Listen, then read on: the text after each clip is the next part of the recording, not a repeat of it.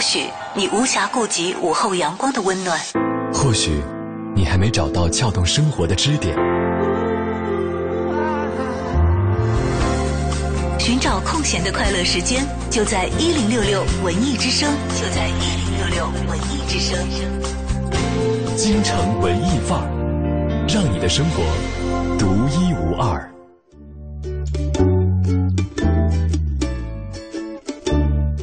京城文艺范儿，让你的生活独一无二。大家下午好，他是盛轩。大家下午好，他是小昭。哎，对，没有被挖坑埋掉。太好了。隔了一个周二没有在节目当中跟大家见面，觉得好像，就是呃，《诗经》里头有诗词云说“一日不见，如隔三秋”。嗯。但是在我们跟大家没有见面的这一天里，的确好像在文艺界也有一些就是震动了很多人的大事情发生。没错，呃，应该不是这个昨天发生的事情。对。呃。四月底，四月三十号的对。但是大家知道这个消息，应该是从昨天前天晚上，前天晚上，前天晚上左右，我们才呃了解到相关的消息哈，就是日本著名小说家渡边淳一是在东京的自家住宅去世了。嗯，渡边淳一他的作品其实产量非常的高，对，高产作家都是读过他的小说作品的。虽然很遗憾我没有读过。呃，对，也是因为身边朋友的影响哈，这个你读过吗？我还没。没有机会，或者说没来得及拜读渡边大师的。是因为你身边没有人喜欢他吗？呃，是因为都说渡边老师的这个口味比较口味比较重。对，呃，后来我在我朋友圈里啊，就看到有读过他的人在发表感慨，说这个，呃，渡边在有的朋友的心中是。重口味的日本怪叔叔，嗯，然后后来我有一个朋友说，我看到他是骨科医生以后，我对他的重口味释怀了。啊，对，对，发这条朋友圈的是一个这个医生的家属，嗯，然后，呃，让我联想到啊，是不是确实就是包括他的这个对于人的身体以及感受的一些描写会比较重视，是跟他学医有关系的，嗯，哎，但是好厉害，就是一个骨科医生出身的人。能够在文学界折腾出那么大的动静儿，对，而且在世界范围内有那么那么多的读者。呃，其实从医生出呃从医生出身的其他职业也有很多转型做文艺咖的啊。没有啊，像中山孙中山啊，中山先生，对对对，这是政治界的大咖。还有大家知道的这个文豪鲁迅先生啊，也是以前曾经是学医的，后来弃医从文。嗯。就就是都少了几个好医生，但是多了很多其他领域的杰出人物。没错，像文艺咖方面，你知道像，呃，过去这个台湾的校园民谣黄金时代的音乐教父罗大佑，罗大佑，他也是学医的。是的，他是他家本身就是一个医学世家了，中医世家。对，中医世是中医世家吗？哎，不知道哎，哦，这医学世家吧？对对对对对。但他念的学校好像是跟中医有点关系。嗯哼。他大学是私立中国医药学，嗯，就现在呢是中国医药大学，他医学系毕业的，而且就是对于他的这个医术水准呢，嗯，在大家百度他的时候可以看到“医师高考及格”这样的字，对，因为大家知道这个学医不一定能够拿到这个行医的执照嘛，是的，所以说罗大佑医生。从另外一个音乐的角度上治愈了很多人哈，对，来完成治愈这回事儿。另外，今天在这个办公室跟大家聊，说哪些人是从这个学医后来转行，没有干医生这一行的呢？还有谁？就现在比较在北京比较多人知道的一个专栏作家，好像也写书，冯唐。冯唐啊的张海鹏嘛，他真名张海鹏。嗯，他也是这个学医出身的，就是挺神奇的。我知道这个名字是，知道他大概是属于文艺咖这一类的，写写专栏，出出书。好像写过一本书叫《不二》吧，然后经常会发一些这个评论文章等等的。嗯，他呢是九零年到九八年就读于协和医科大学。嗯，协和医科大学的临床医学博士。哦，博士哦，专攻妇科肿瘤专业的。好厉害，好牛！你知道我有一个朋友在朋友圈里头这个转他的文章，就说据说他是新男神哦。我说啊，是吗？因为我看他的文章比较少了，他在我这个印象当中就是一个专栏的作者，就没想到这个有一些女文青心中的新男神。也是学医的。我只知道他在这个商界比较成功，因为他后来对有念工商管理，是进了这个华润当 CEO，好像是华润华润医疗集团有限公司 CEO，就等于他其实还没有离开自己的本行，嗯只不过是在非本行方面啊，也有着这个。比较广泛的影响力吧，哈，算是有所建树。好，说回关于渡边淳一来，嗯，这两天可能大家对于他已经去世的这个消息也已经逐渐的接受和消化了。我们也通过一段关于他的小段言内容，来了解一下这一位学医出身的文艺界的大咖。啊，另外呢，在节目开始的时候，忽然觉得有一件重要的任务给忘记了。今天的话题没跟大家汇报一下。对啊，既然都说了那么多关于医生的话，也不难猜到吧？今天的话题是说到医生，你会想起谁呢？陈奕迅。确实有很多人会想到这个不是医生，但是的确叫医生的人。嗯，好，首先来了解一下渡边淳一，然后再来聊一聊，说起医生，你会想起谁？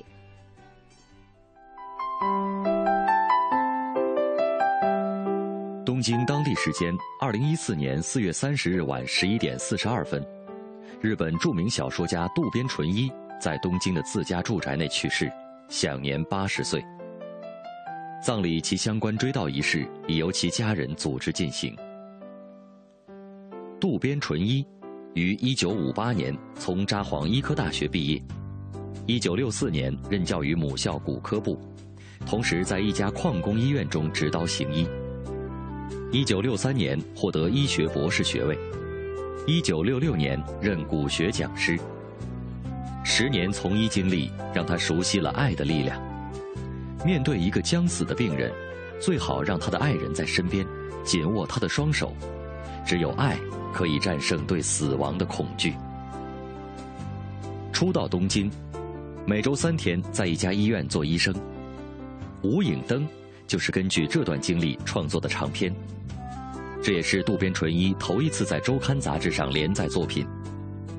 一九七一年连载了一年，反响强烈，绘成单行本。二十五年间三度改编为电视剧作品。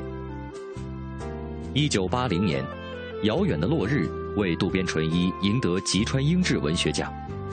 这是一部谈世界级细菌学家野口英世的作品，以考据的详实和写作的功力为世人称道。一九六八年的《双心》，一九六九年的小说《心脏移植》及《玻璃结晶》等作品中，渡边淳一透过医师的独到眼光剖析人性，形成了他特有的风格。一九九五年九月一号开始，渡边淳一在日本经济新闻发表长篇连载小说《失乐园》，描写不伦中的纯爱，引起巨大反响。并相继被拍成电视连续剧和电影，在日本掀起了“失乐园”热。小说在日本已发行二百六十万册，小说的书名还获得了日本一九九七年流行语大奖。渡边淳一是一位高产的小说家，在文坛被誉为日本情爱大师。他相信，爱的顶点可能就是失去一切。高二时候的一段刻骨的初恋，成为渡边淳一迈向文学创作的一个契机。他回忆道：“嘉清纯子的眼睛很美，至今我都记得接吻时她瞳仁的样子。我生日时收到一封情书，此后不可自拔地陷入了对她的爱恋。然而，高三那年早春，纯子在北海道的阿寒投水自杀。前一天晚上。”他在我家窗台上留下了一束火红的康乃馨，仿佛向我告别。我当时觉得他对我的感觉非常特别，后来才知道，与我交往的同时，他还有五个男友，其他每个人都收到了他的康乃馨。我一直在想，他到底最爱谁？直到成为作家，我才明白，他不爱我们，他最爱自己。渡边后来将这段青涩的往事写进了小说《魂断阿寒》，而今天，当我们在缅怀渡边时，这位作者也许终于走到了他书里的境界。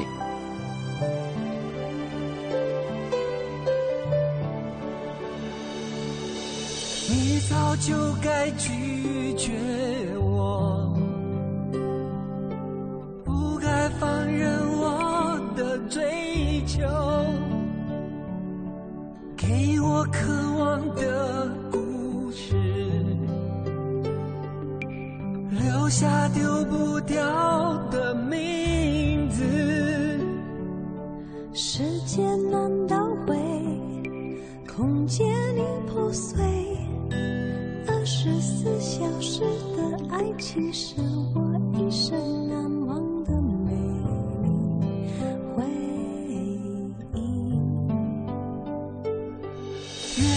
道德的边境我们走过爱的禁区享受幸福的错觉误解了快乐的意义。是谁太勇敢说喜欢你？只要今天，不要明天，眼睁睁看着爱从指缝中流走。还说再见。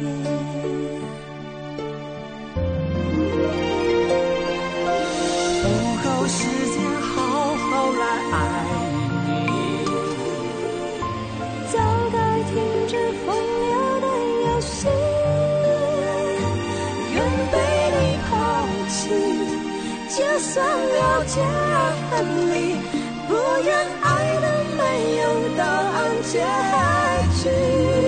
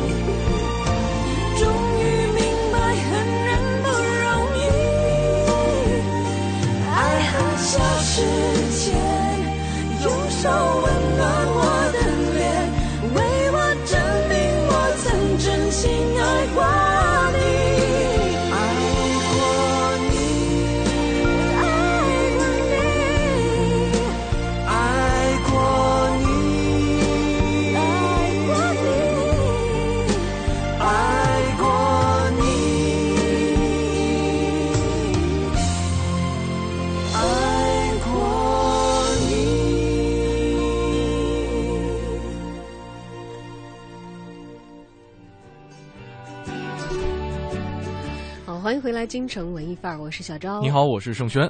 今天跟大家一起互动的话题是：提到医生，你会想起谁？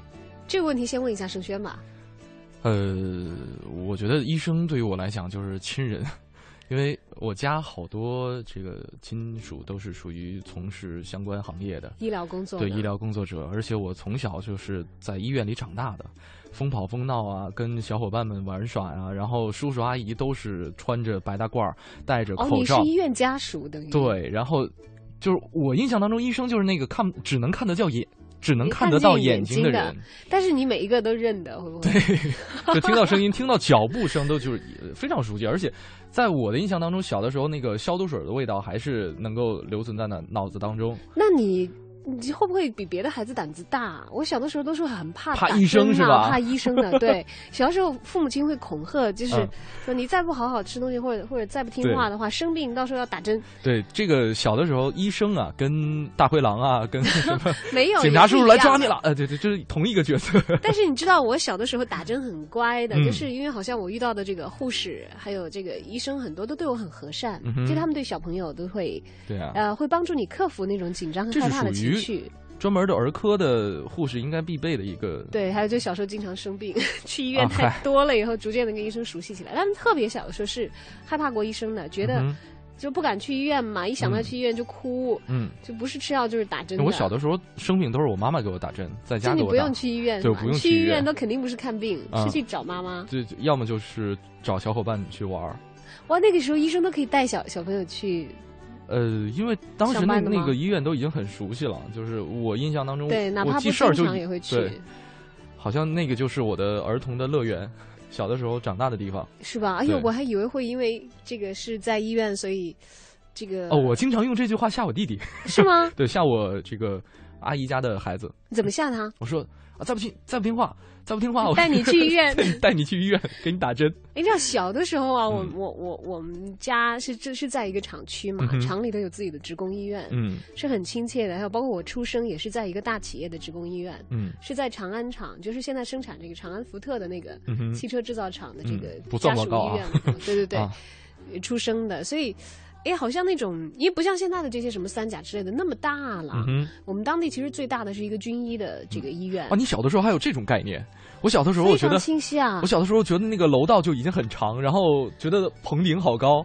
对对对，够不着。就是在我们的厂区的职工医院里头，因为当时小孩小嘛，就觉得医院其实很大。后来想想，其实那是一个很小的医院。嗯，因为也是大家关系比较近。我大概是一个是有很多和善的大夫，但是我都完全因为看不到他们脸嘛，不知道是谁，只认识一个二楼的一个 二楼二楼的医生，那是病人了。二楼的那个医生，因为是。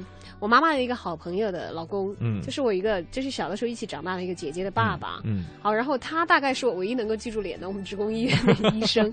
但我想想，我小时候真的又皮又容易生病，还真的经常去光顾。嗯哼，但是医生好像还蛮喜欢我，因为不太哭闹。嗯，我有一次手烫伤的很厉害，还会有这个烫伤科的这个医生护士给我。包扎，然后经常的去换药。我就想想，小的时候可能真的因为造访医院太频密了，所以也他们留给我，他们留给我很亲切的印象。家长对于孩子的这种恐吓已经不起作用了。啊，后来他们不恐吓我了，我自己都知道，在医院里待太久就是怕闷，不怕其他的。但我相信收音机前有很多朋友会有类似的经历哈。呃，我们来看看朋友们的留言。这个呃，李飞说了，说华生啊，华生啊，说到医生想起华生啊，对啊，就是现在这个。大侦探福尔摩斯这个让很多人重新认识了一个新版本的不一样的 Sherlock，还有一个不一样的华生。但其实，在原著里面，这个书就是以华生博士，同时也是华生医医生了啊，他自己的主观的第一人称的角度来叙述的。对，呃，他是军医哈。是军医，对，就包括在这个新版的福尔摩斯故事里面也是军医，嗯，从战场回来。对，在书当中也是这个在阿富汗战争当中负伤，然后被遣送回英国休养。但是在这个英剧里面，他是装成了。腿部受伤的一个样子是吧？哎，不是，在英剧里为什么突然间就把这个拐杖给扔掉了？不是，他不是装成的。你难道没看吗？是已经好了，然后他是有心理的这个，他是由心理的障碍引起的他的这个腿瘸。哦。然后当他突然一下子这个心理障碍克服了以后，就一下子不药而愈，不治而愈，嗯是这样，因为他回到了他的这个战斗状态。就是感谢自己的好朋友福尔摩斯。呃，对，这个是在英剧里头了。而老版的这个啊《福尔摩斯探案记》当中的人物 John H. Watson，他呢是。英国著名小说家阿瑟·柯南·道尔笔下的重要人物了啊，在小说里头是第一人称出现的。而关于他呢，确实也跟现在新版英剧当中有很多情节是重叠的，因为他在书中是一个啊不断的有婚姻的人，但现在目前英剧他就只有头婚了，而他的妻子呢，也是在这个小说当中出现过的人物。呃，他的职业是开业医生、作家，还有就是福尔摩斯的好朋友。是的，这是这位李飞这位朋友说的啊。一想到医生就想到了华生。那今天也同样问问大家，提到医生你会想起谁呢？两路平台可以提供大家。呃，一路呢是我们的微博平台 DJ 程小轩和大小的小李大钊的招，还有我们的微信公众平台四个字文艺之声。今天同样会有。演出门票送给大家。这个俱乐部广明国在西直门的演出，还有我们这个昆曲《红楼梦》上本下本的两场演出门票都要送给大家。嗯，好的。刚才这个在进头一个小单元之前说到，说起医生你会想起谁？圣贤说想起了伊森陈奕迅。嗯，是。啊他也被很多喜欢他的歌迷昵称为医生啊。那么就在下一个小单元结束之后，我们一起来听听他的歌。一零六六文艺独家。五月二十一号到二十五号，国家大剧院自制威尔第歌剧《游吟诗人》将吹来写意风格的舞台演出。导演吴歌是继《假面舞会》后再次和国家大剧院合作打造这一部歌剧。他坦言，这次不走写实了。就是它之所以不同，是因为这部戏它是用的非常的没有那么写实的手法。总的来说，它的舞美是不是不是完全的写实手法？而之前他那像他做的假面舞会是非常非常古典的，呃，只是结尾是一个呈现是一个悲剧一个结尾，但是也是因为故事推到这个是这样结束。而这个事情所有的。所有的角色，所有的这些感觉，都是因因为他们有时候是是生存在于一个想象当中的。每一个角色上场之前，他们都是想象着另外一个角色是怎么样，所以两个是完全不同的一种风格。一个是更加的古典，更加写实，而这个是有写实和嗯，那个叫什么写意，写实跟写意混着来的，是这样。由于诗人中有倒塌的宫殿、沸腾的烈焰、巨大的星球，还有白衣少女挥剑骑士，视觉效果堪比星际大战。导演吴哥打算把舞台分成两个部分，分别代表了梦境和现实。在演唱方面，意大利男高音卢查诺冈奇出演游吟诗人曼里克，曼里克的母亲由美国女中音玛丽安高涅蒂扮演，女主角梁诺拉。则由国际当红的威尔第女高音、中国女高音歌唱家何慧出演。谈到这次演唱挑战性，罗查诺钢琴特别认真地向观众介绍了演唱的难度。这个角色在唱唱的时候，你就发现他跟他妈妈的爱和对他对这个女主角的爱也是不一样的。而且他在唱他，大家不知道在中国知不知道，他最后有一首咏叹调，唱的很很很难，要要。天娱公司近日发布消息，将于本月重新启动《快乐男声》，只不过这一次将完全脱离电视平台，仅靠网络渠道来赢取关注度，并且改名叫做《超级男声》。明天由李小璐、约翰·鲁滨逊主演的爱情故事片《古堡之吻》即将在全国公映。这部影片讲述了2012年汶川地震之后，位于四川省阿坝藏族羌族自治州的神秘东方古堡却没有丝毫的损伤。美国建筑学博士杰克为了完成毕业论文，来羌寨探秘、探究神秘的古堡，偶遇羌族少女而发生的爱情故事。二零一四中信银行杯中国电视围棋快棋赛八强，昨天在中国棋院结束比赛，孔杰、范廷钰和唐伟星三位世界冠军全部出局。本周末，北京汽车男排主帅李牧将奔赴欧洲，为球队物色新赛季的外援。这是俱乐部首次踏上海外考察寻源之旅。李牧和教练组将在欧洲停留十七天，月底返京。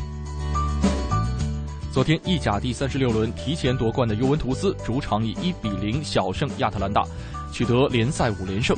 尤文本赛季联赛十八个主场全胜，是五大联赛唯一主场全胜的球队。大家就说刷新你的耳朵，欢迎接下来收听京城文艺范儿。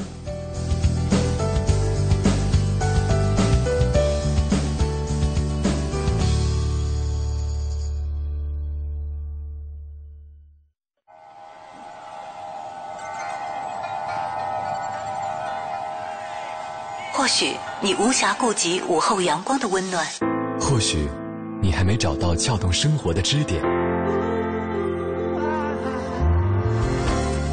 寻找空闲的快乐时间，就在一零六六文艺之声，就在一零六六文艺之声。京城文艺范儿，让你的生活独一无二。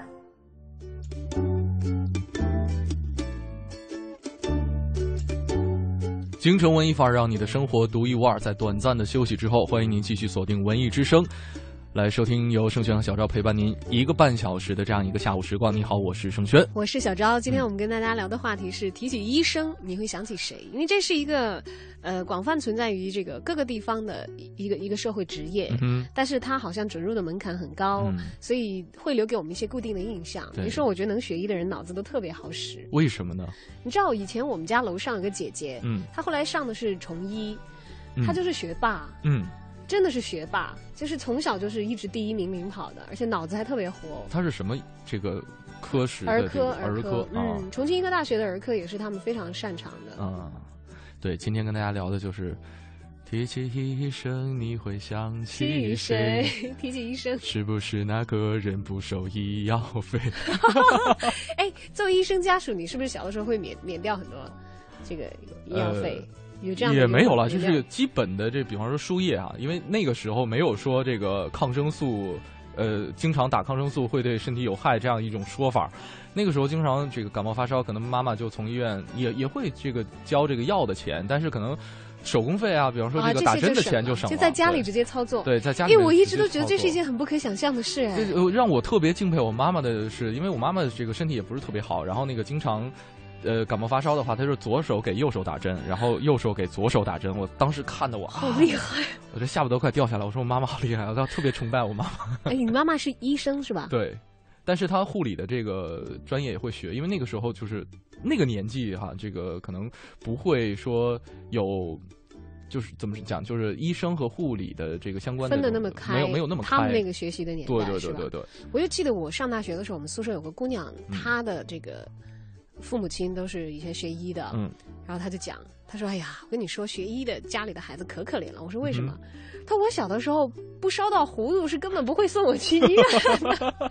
对，说这父母亲就会根据自己的这个，因为他们是学专业的嘛，会根据自己的医学常识，然后就是来来照看孩子。但反而其实这样是觉得有点可怕，就是现在回想起来，对他他自己就讲，他说：“我觉得啊，我父母亲好冷漠，就人家的孩子生病什么的都会得到，就是。”格外多的照看和爱护，他可是我父母亲医师医生觉得这点小病自己扛着，就一下子又给他留下了很冷漠的印象。这有可能是这个家庭不一样，就是或者说这个对啦，可能性格不一样啊，家庭风气不同。其实呃，刚才哈，这个在我们在听小单元的过程当中，我突然间想到好几个医生的名字，胡青牛。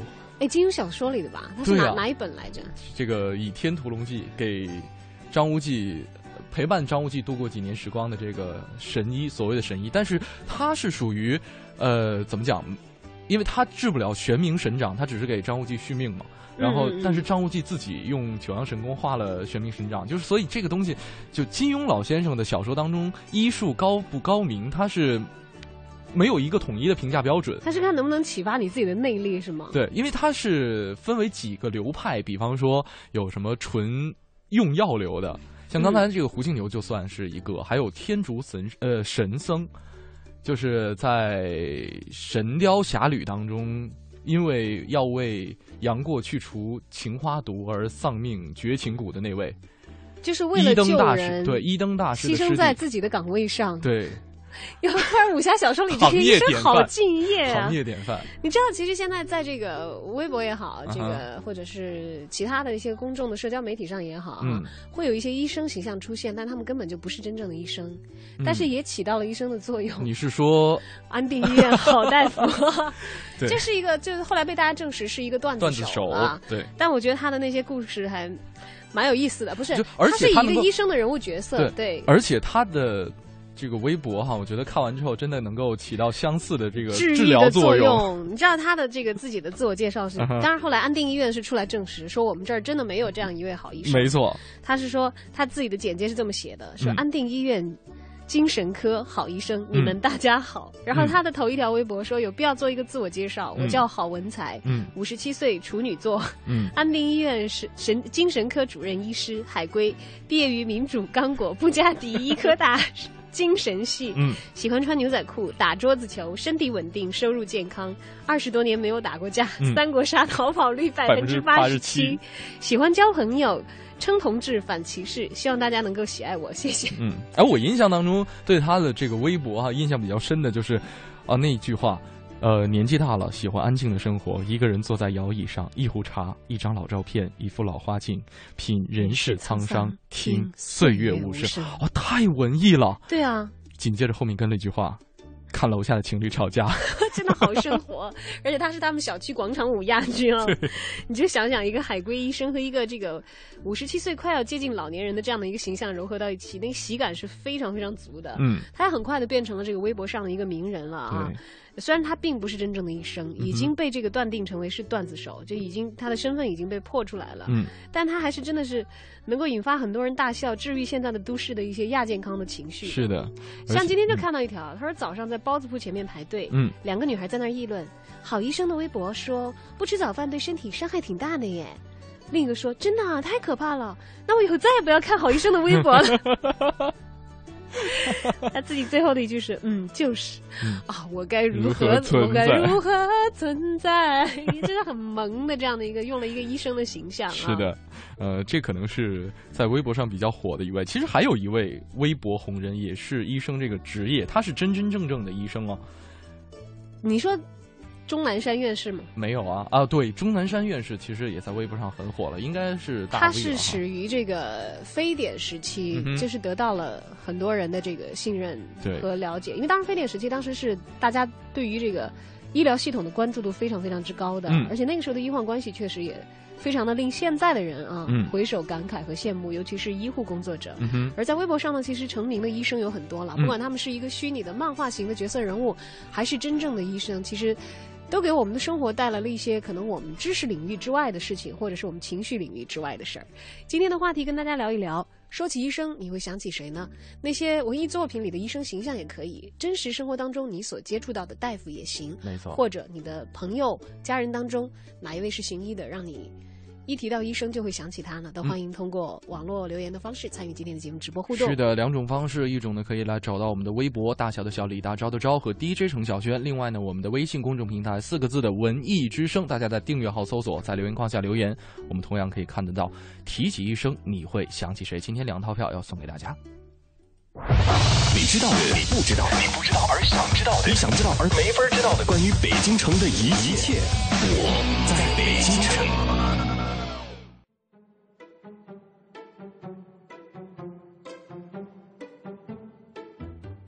京城文艺范儿，让您的生活独一无二。大家好，我是相声演员杨多杰。今天啊，我们给您聊的这个地方呢，位于北京的文津街。文津街呀，虽然说不长，但是呢，它跟琉璃厂街、国子监的承前街一样，都是咱们北京最有墨水的文化街道之一。常走这条街道的朋友啊，一定会留意，就在路北了。有一座气势恢宏的琉璃瓦顶的大门，门口的石狮子呢，呃，威武庄严。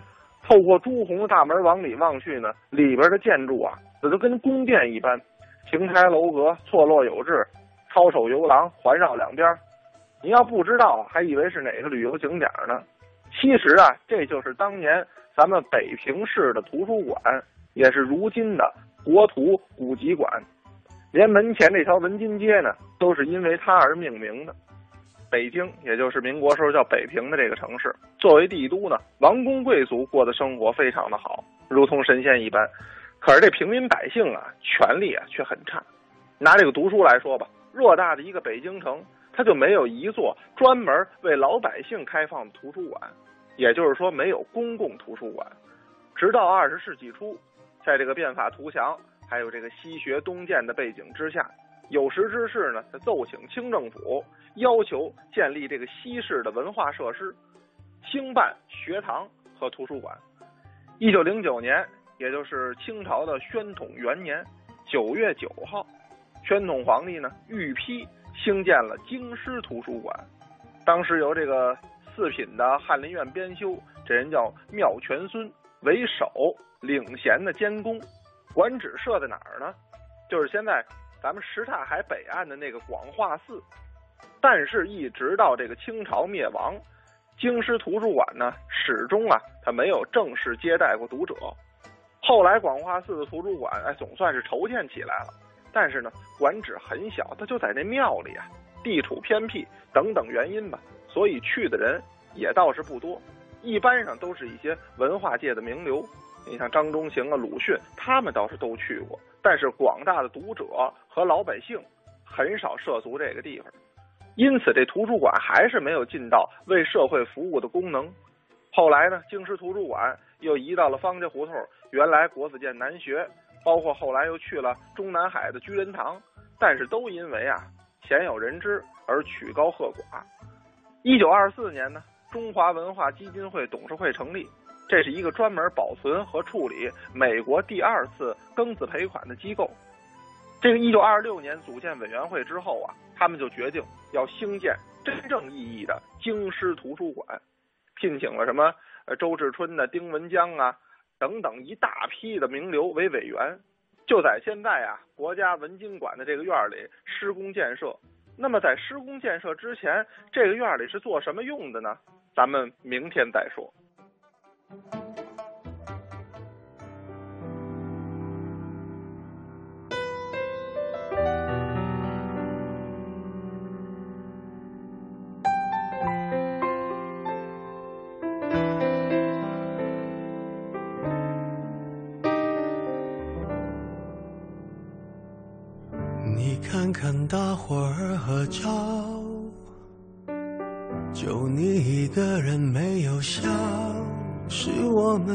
们装傻，还是你真的有很多普通人没有的困扰？我才懒得给你解药，反正你爱来这一套，为爱情折腰，难道不是你一直以来戒不掉的癖好？你在想谁？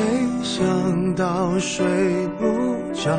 你应该觉得骄傲。很多人想失恋也没有目标，只是想睡个好觉。别炫耀，别说你还好，没什么不好，你就怨日子枯燥。没什么烦恼，恐怕就想到什么生存意义，想到没完没了。你给我听好，想哭就要笑。其实你知道，烦恼会解决烦恼。新的刚来到，旧的就忘掉。渺小的控诉，就是你想要的生活情调。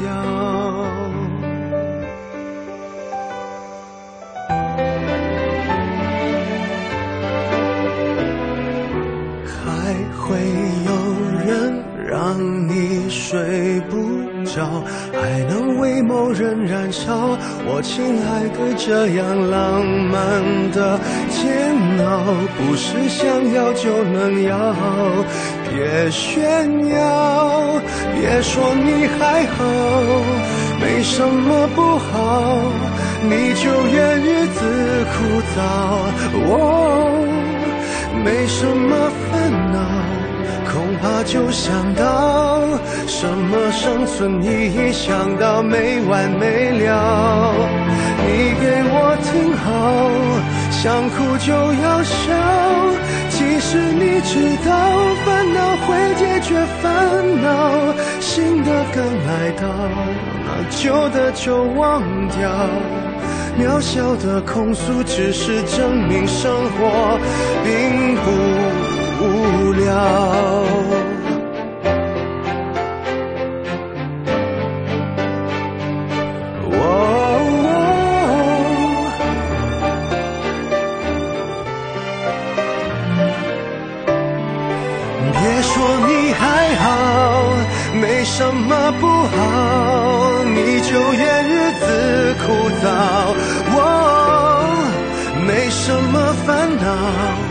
恐怕就想到什么生存意义，想到没完没了。你给我听好，想哭就要笑。其实你知道，烦恼会解决烦恼，新的刚来到，旧的就忘掉。渺小的控诉，只是证明生活并不无聊。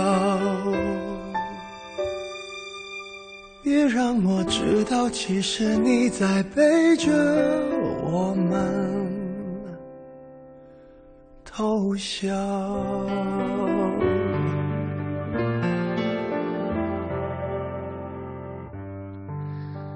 终于把这首 Eason 的歌给放出来了，但他唱的好像更像个患者，或者患者的朋友不太像是一个医生啊。这叫做你给我听好，陈奕迅的新歌，嗯。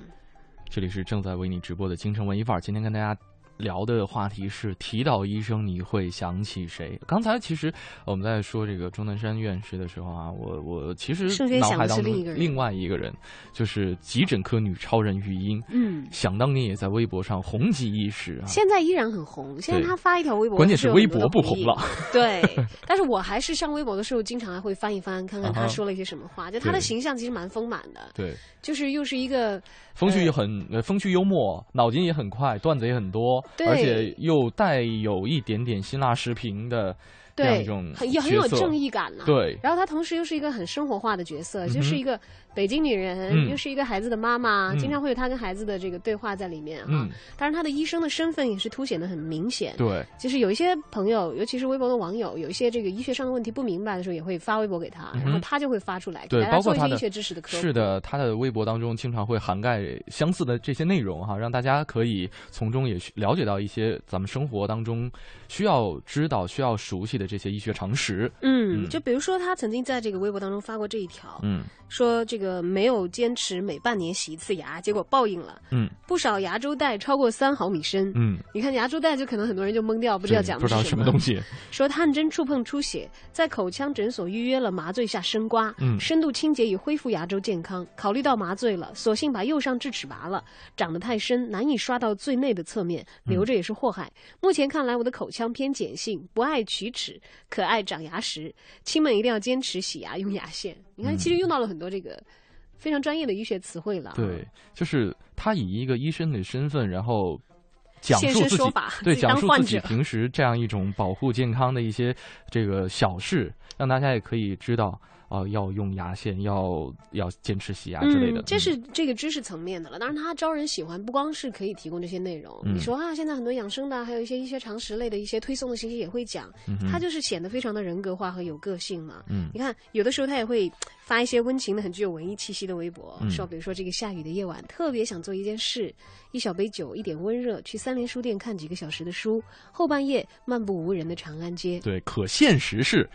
拔完牙牙疼，吃了甲硝唑，结果晚上聚会忘了，一杯酒下肚，产生了双硫仑反呃双硫仑样反应啊，头晕、黑蒙、狂喝水，刚缓过来，这就是文艺和第三种女青年的综合体。对，大家都知道这个急诊科女超人于英，她是协和医院的一个急诊室的大夫。是的，协和也是业内非常知名的医院。嗯，在他们的医生的这个呃淘汰率都是很惊人的，就是上岗是很不容易的一件事情。没错，就她在生活当中又是。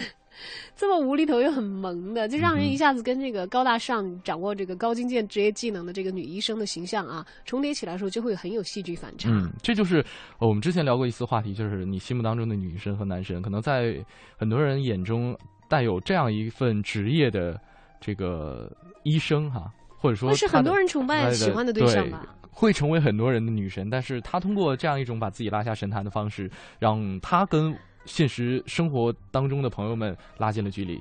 哎，我是记得的所有的这个医生形象当中，就是我我是记得他不戴口罩什么样子的，因为他的微博头像是这样啊。是的。好，那么下面呢，我们也这个通过一段音频来跟急诊科女超人语音学习一下，因为她是在急诊科工作嘛，所以我觉得她说这个话也特别的真实可信。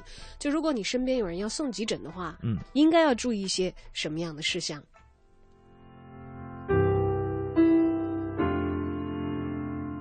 因为我们现在北京市医保管理的比较严格，所以你在送病人去医院的时候，一定要把医保卡、就诊卡、社保卡等等需要的证件全部带上，还需要带上身份证，因为很多时候挂号是需要实名制的，甚至建大病历都是需要身份证号码的。那我们到了医院以后，如果你有慢性病的话，还需要把以前的相关的病理资料、影像学资料和你常识的口服的一些药物都带上，因为有的时候我们医生判断病情需要结合你以前的情况来进行判断。你要再回家拿，不耽误你的时间吗？还有一些需要注意的是呢，就是我们要学会自己给自己分医院。如果只是一些小毛小病、头疼脑热、普通的感冒，那离家近的社区医院、社区诊所就可以看了。如果是一些比较严重的疾病或者慢性病急性发作了，情况比较危急，这个时候你可以去一些规模比较大的三甲医院，这样的话也不至于耽误病情。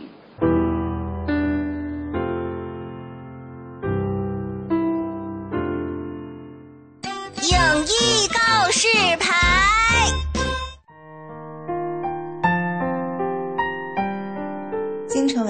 让你的生活独一无二。听众朋友们，大家好，我是永乐票务的王婉儿。今天我要为大家推荐的是一部百老汇音乐剧《Q 大道》。Q 大道的故事讲述的是一群住在 Q 大道破旧公寓里的年轻人。他们虽然都胸怀伟大的目标，但现实生活却总是给他们各种各样的打击。有人拿着大学文凭却找不到工作，有人漂亮又聪明却总也得不到爱情，有人想当喜剧明星，却连在餐馆打工也会被解雇。有人外表光鲜，其实却有着不可告人的秘密；有人因为和室友闹矛盾，被赶出来流落街头。一群奇葩的室友，一路跌跌撞撞闹出无数笑料，却在荒诞恶搞的剧情中，将所有在大都市奋斗青年们的困境和迷茫、心声与愿望一一道来，让观众在大笑之余，也能收获一份难得的同理心。Q 大道开创性的使用真人与玩偶同台的形式，这些玩偶角色操控者并不躲在幕后，而是直接站在舞台上。玩偶、玩偶操控者和真人演员这三者之间彼此进行着丰富的语言和肢体互动，在剧情之外又增添了更多的喜感和内涵。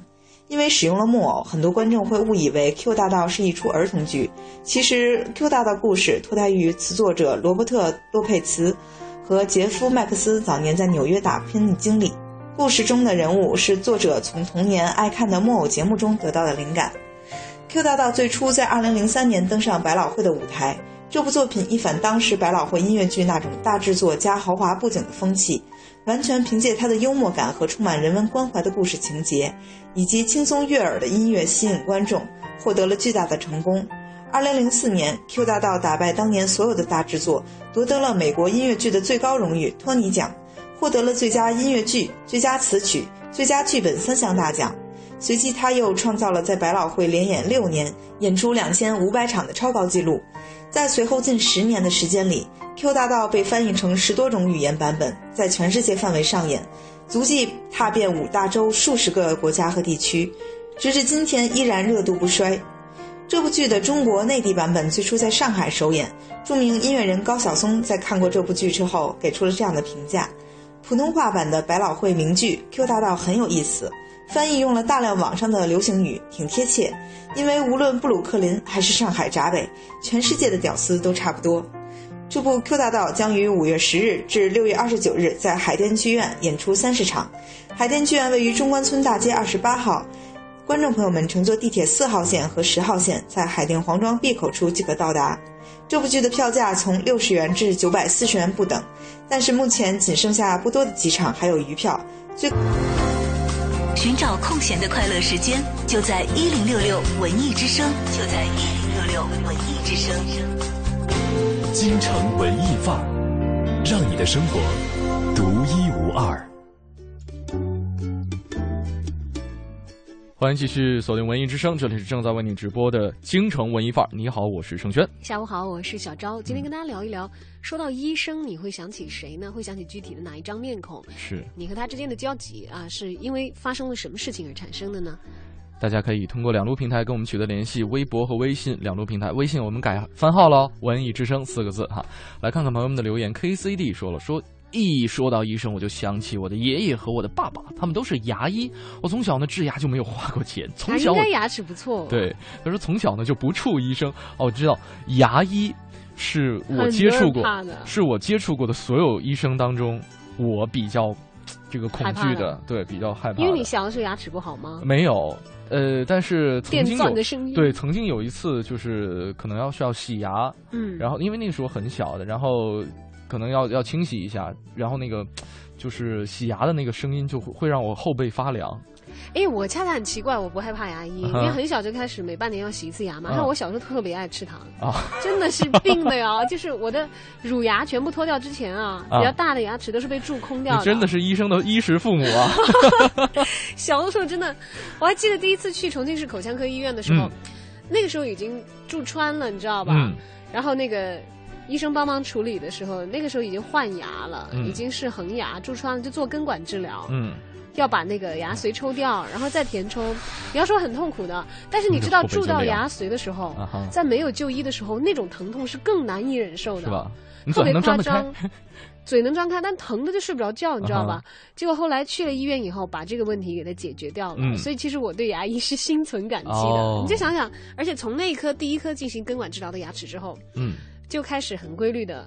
每半年一定要去洗一次牙，但是注意刷牙，也少吃糖，也还是不停的在备注啊。嗨。不长记性，这这种人啊。对，虽然我的牙齿很争气，长得也蛮整齐的，但是不停的被蛀。对，我觉得 K C D 可以来看看小昭哈。他说了，他说这个，哎呀，被我爷爷和我爸爸带的啊。我说跟别人说话总是习惯性的盯着对方的牙看，看对方的牙齐不齐，干不干净啊。然后呢，有的时候我都看恶心了，可就是停不下来。牙医的基因，嗯，哎，这点我还蛮自豪的。我的牙齿门面还好，对，其实只要不看里面，其实里头都都被蛀了。还有冷冷小易，他说。起医生啊，就想到老家的乡村医生，嗯，就像现在山区的赤脚医生，嗯，想起那位医生阿姨，啊，主要是自己写过作文了。三年级的时候写作文，偶尔听见父母在闲聊这位阿姨怎样救治和接生婴儿，于是，在之后的很多年，作文类似你最近尊敬的人呐，你心中最可爱的人呐，我都会想起他，而且都是会以这一位医生阿姨为蓝本来写成。嗯，你写的是什么？你有没有固定的这个作文蓝本？就没有吧，就爸爸妈妈都写，同学都写，我还真的没有写过医生啊。但是我有没有一个固定的蓝本是吗？我也有哎，有是吗？但是我跟他不一样，对，你也写医生吗？没有没有没有，就是他提到这个作文啊，都有一个固定人会想到谁？对，会想到谁？比方说你心中最可爱的人会想到谁啊？你你会想到谁？我我小学的时候。旁边有一个开小卖部的，开小卖部的大叔，总允许我赊账，我经常写他。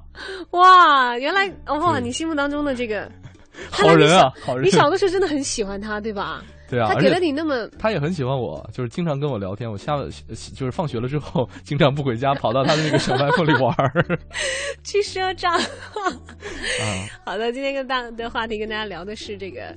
呃，说起医生，你会想起谁啊？的的确确，很多人会想起医生的时候是心怀敬意的，也许不一定能够想起具体哪一张脸，因为很多时候他们的脸藏在这个口罩的后面。嗯，因为我也有朋友曾经，我我我在朋友圈里头看到他们晒，就是夜班嘛，很辛苦。嗯。这个什么医生手术之后躺躺倒就地休息的照片发的时候，他就会转发，说很真实，说自己夜里上班也真的会坐在地上就睡着。嗯不过这是在等待手术的时候，麻醉完成之后应声继续战斗，加油吧，小医生们，非常非常的敬业。对，因为有的时候看到一些像什么杀医案啊等等一些医患关系很极端的一些不好的、很伤心的例子的时候，他也会转，转完之后他。我记得他有一次发过一个朋友圈嘛，就说说每每看到这样的消息的时候，心情很不好。但是我不会忘记我入学的时候所宣读的那些誓言。嗯，所以看到他那朋友圈，我今天就特别感兴趣，在网上寻找了一下，看到一位学医的朋友吧，梁颖聪，他曾经在一个网站上。发帖就留言说到这个入学的时候宣誓的事儿。是他说大学入学时宣誓一次啊，进入医院开始临床学习的时候又宣誓一次。说毕业之后就职的时候，因为不是跟别人一起整批入职，而是单独招聘的，也没什么场合给我宣誓。然后呢，这个他说理论上呢宣誓都是希波克拉底誓言的，但是呢全文呃第一太长，第二可能会有一些宗教或者信仰的问题，呃。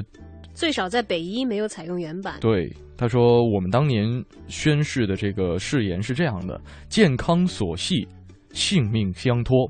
当我步入神圣医学学府的时刻，仅庄严宣誓，我志愿献身医学，热爱祖国，忠于人民，恪守医德，尊师守纪。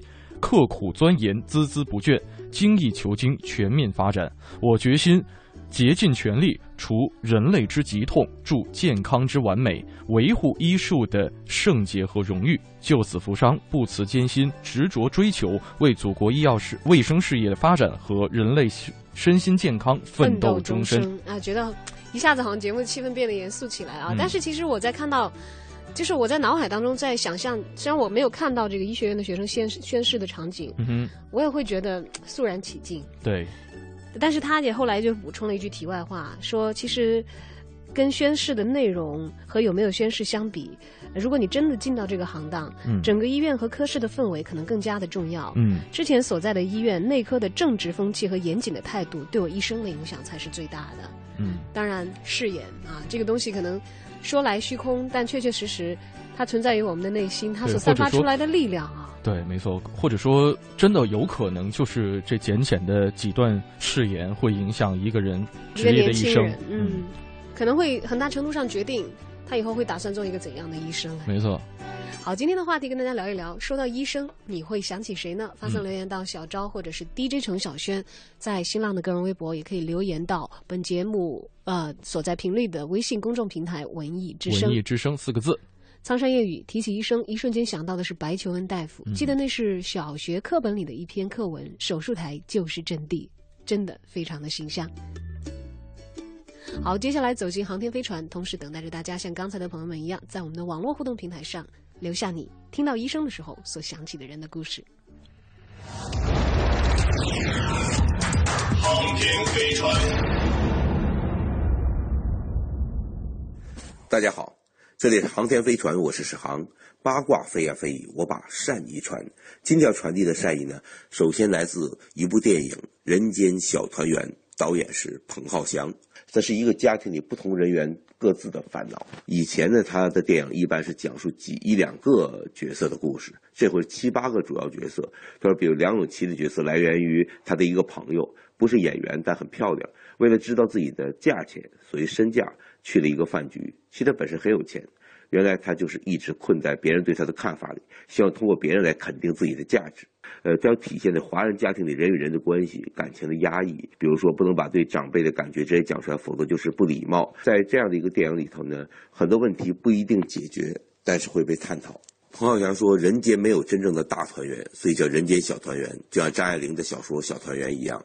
电视剧的结局才会把所有问题都解决，而人间没有这样的一天，任何一个家庭都没有。其实呢，他每次尝试过不同的片子，比如说文艺片、伦理片、恐怖片、疯狂喜剧、动作片，呃，都想尝试一下。那么下面很可能会拍一个年代的战争片他有个计划，筹备了很久，从零三年到现在，明年可能会开机了。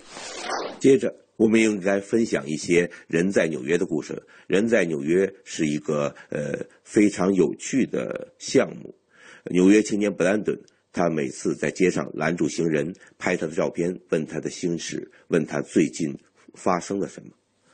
比如这位，你现在遇到的最大的困难是什么？和我父亲的关系。有十年的时间，他从我生活里消失了，但他现在经济上完全依赖我。我们之间就是典型的，你能帮我啥啥啥吗？你可以啥啥啥吗？你什么时候能啥啥啥那种关系？这实在让我非常困扰。这是一个父女的一个父女关系。然后再看另外一个父女关系，你还记得你人生中最伤心的时刻吗？几年前，我父亲因为要办入籍的文件去做了父女关系鉴定，结果才发现原来他并不是我的亲生父亲。这件事情对你们中间的关系有什么影响吗？没有影响。我很喜欢他这个“没有影响”这几个字。还有一个男子一边很快活的呃被拍，一边说的是：“我妈老是把你拍的那些垃圾贴到墙上，因为人在纽约这个项目已经非常有名，这个照片马上被传播的全世界都是，所以他一边被拍，一边好像抱怨，一边想着我妈妈会这样看到我的。”还有特别喜欢这个黑人小伙子说的：“我父亲想让我在办公室工作，穿着正装，但是他教给我的却都是怎么用双手劳作，那也正是我喜欢做的事情。”挺好的，这样的一对父子遇上了。还有这个妈妈这么说自己的小孩儿：“我做家务的时候就让他玩 Pad 上的教育 APP。不久前有一次我们去医院，呃，对不起，不久前有一次我们去商店，他看到酸奶就想去撕包装，我让他等等，得先付钱。他说：‘你是说我需要耐心一点吗？’我当时想，哇哦，孩子非常懂事儿了。还有这个老先生说的，你人生最害怕的时刻是什么？当我在一个早晨醒来的时候，当我在每一个早晨醒来的时候，为什么呢？我老了，我病了，我的腿瘸了，没有人看得上我的艺术作品。老先生，别再发愁了，明天总是新的一天。好的，今天就到这里，我是史航。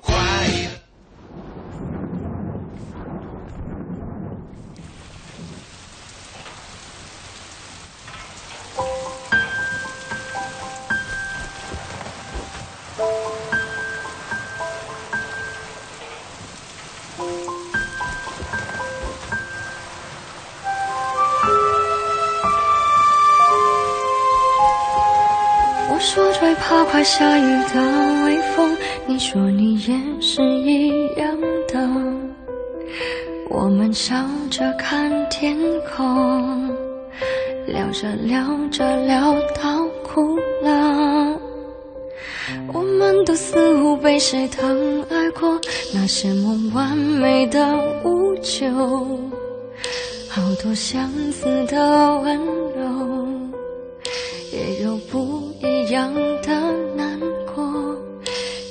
许多年的朋友，两段爱来去的理由，在时过境迁之后，我们在路边叙旧。那被甩了一耳光的梦，像雷声隆隆。我们都被忘了，都被忘了很久。时间就是一段路的小偷，那雨伞下的衣袖，那等答案的面孔，多少快乐走成寂寞，我们都被忘了，都被别人忘了，爱情该用多少字来形容？你讲的淡定轻松，我看着乌云飞走，因为所有你的话我都懂。有始无终。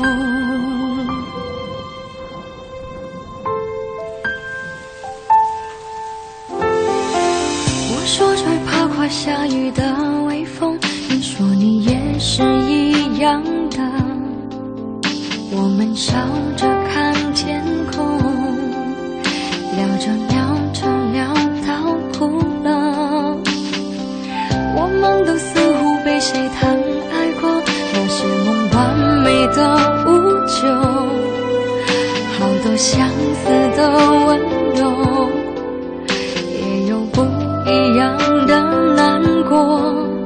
两个许多年的朋友，两段爱来去的理由，在时过境迁之后，我们在路边叙旧。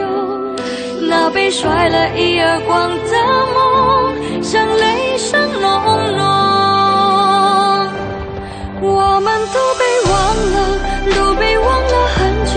时间就是一段路的小偷，那伞下的衣袖，那等答案的面孔，多少快乐走成寂寞。我们都被忘了，都被别人忘了，爱情该用多少字来形容？你讲的淡定轻松，我看着乌云飞走。因为所有你的话我都懂，爱长有始无终。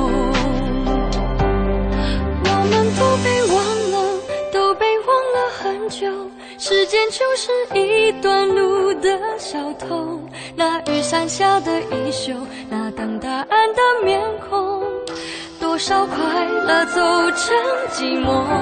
我们都被忘了，都比别人忘。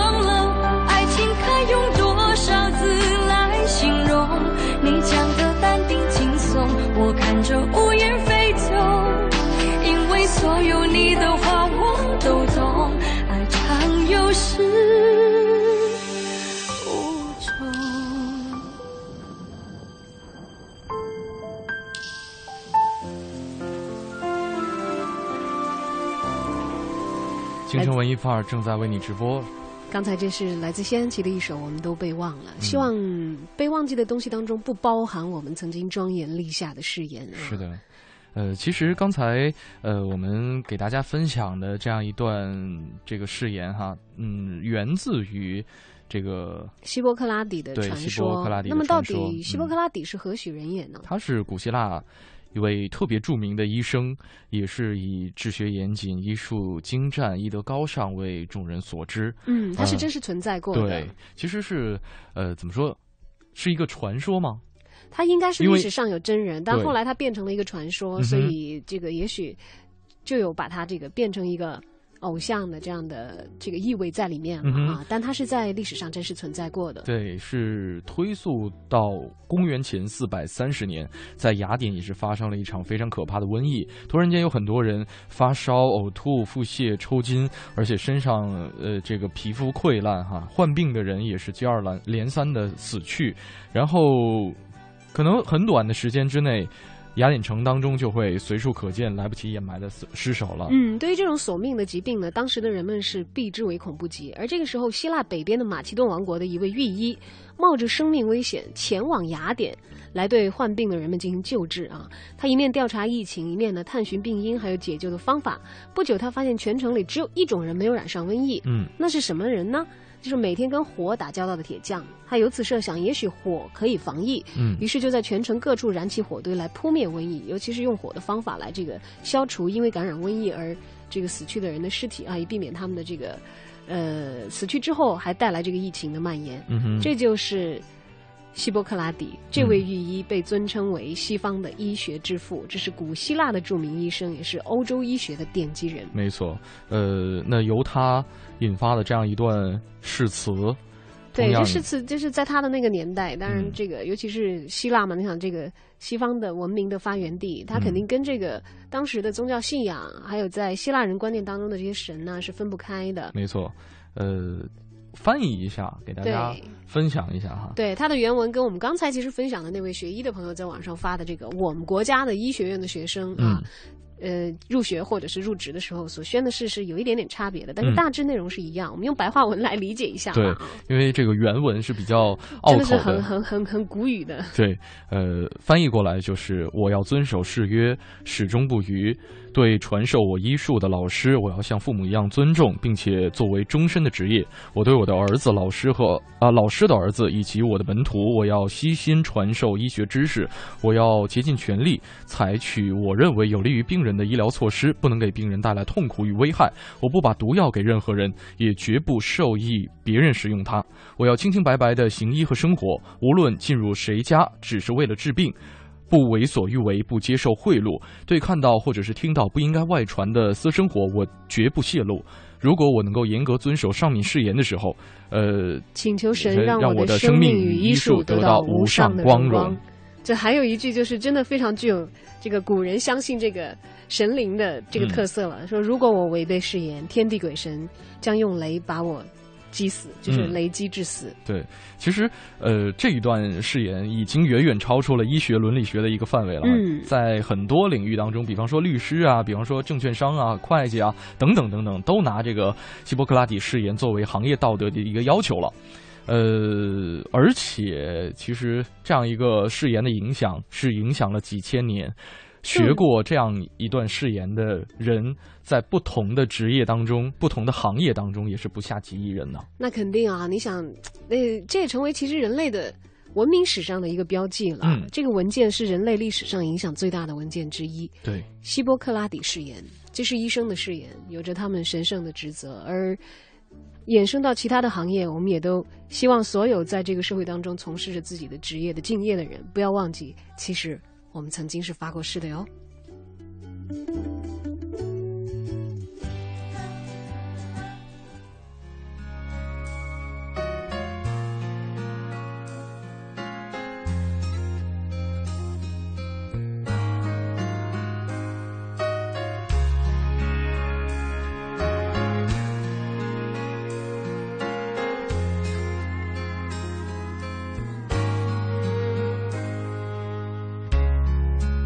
I see the questions in your eyes.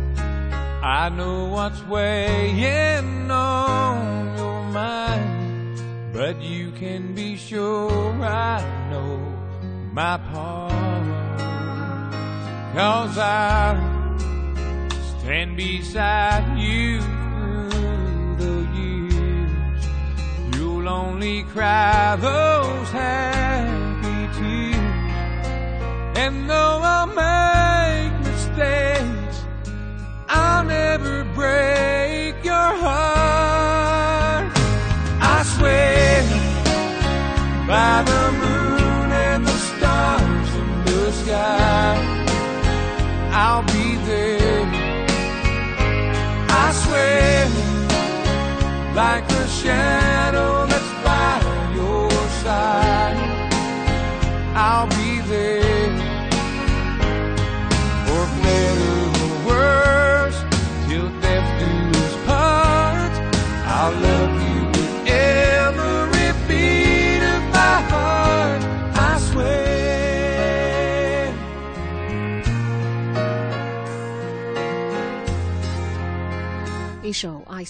嗯，今天跟大家分享了这样一个职业，关于医生，其实可能很浅表了，因为毕竟虽然轩轩是出生于这个医生的家庭啊，我也小的时候经常出入医院，但对于医生的了解可能。还是非常的浅表，因为我们只是接受他们的救助，在情感上给予感激，然后在，在我们如果是以一个社会人的形象上来看的话，如果不是因为那些亲友的联系，可能医生留给我们的只是他的眼神和半张脸。但是我是一直会对。内身白袍，心存敬畏。是的，今天我们是由渡边淳一的逝世跟大家聊起这样一个行业。那我们今天的节目就在《Ice Wear》这首歌曲当中跟大家说再见了。如果大家想了解更多的内容的话，可以来关注央广网三 w 点 c r 点 c n 来进行网络回听。在整点过后是戴戴为您主持的《乐派新声》。